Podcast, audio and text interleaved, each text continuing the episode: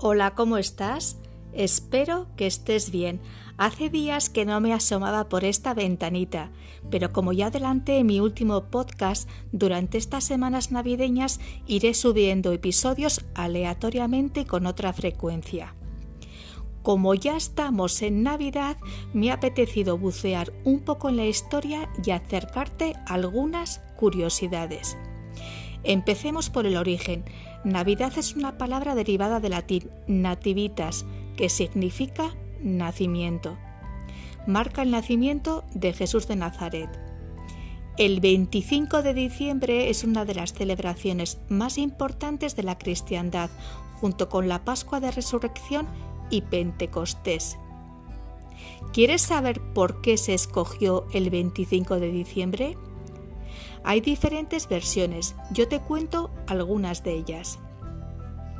En la época romana celebraban el 25 de diciembre la fiesta Natalis Solis Invicti o nacimiento del Sol Invicto, asociada al nacimiento de Apolo, dios, entre otras cosas, de la profecía y adivinación, y representante del Sol y de la luz. Este día era considerado el día del solsticio de invierno y en tiempos de Julio César también con el nombre de Bruma. En la época de Constantino el Grande, la Iglesia propuso que se celebrase este día por su coincidencia precisamente con el festejo Sol Invictus. Otras leyendas relatan que en la Edad Media había mucha libertad en los templos y que seguramente los papas optaron por escoger esta fecha para que los cristianos y cristianas se apartaran de las celebraciones paganas del solsticio de invierno.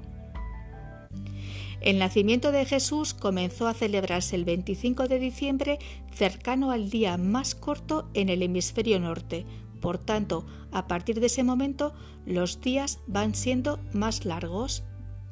Lo contrario ocurre con la festividad de San Juan, el 24 de junio, el día más largo en el hemisferio norte, y poco a poco los días se van acortando. Por otra parte, y ya cambiando de tercio, la Navidad huele a cuentos y como no podía ser de otra manera, he buscado un microcuento para compartirte despiertan historias de bondad y de buenos deseos que siempre han de ser nuestro faro, pero que cobran una relevancia especial en estas fechas tan señaladas. Se titula Ya hice algo y dice así. Un hombre recorría en Nochebuena las tiendas a lo largo de las bulliciosas calles repletas de nieve. Buscaba regalos para sus invitados. Esa misma noche celebraría con la familia y amistades la Navidad y sentía predilección por esta celebración. Determinó que buscaría un detalle personalizado para cada asistente.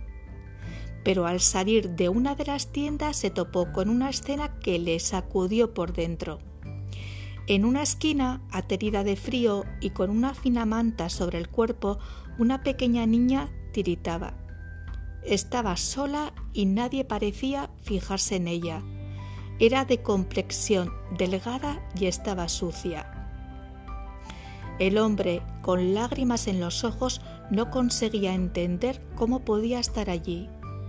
Enfadado, levantó la vista al cielo y gritó Señor, ¿cómo puedes permitir que esta niña esté aquí en la calle, muerta de hambre y frío, en una noche como esta? Y de pronto el hombre escuchó una profunda voz que le respondió, Ya hice algo, te hice a ti. Te ha acompañado un día más Marta Llora, te deseo de todo corazón que pases unas buenas fiestas y que recuerdes lo grande y hermoso que es tener corazones latiendo alrededor de una mesa. No hay mejor regalo, te lo aseguro. Mil gracias como siempre por tu tiempo, calidez y atención. Te estoy inmensamente agradecida. Un abrazo muy fuerte y por supuesto, feliz Navidad.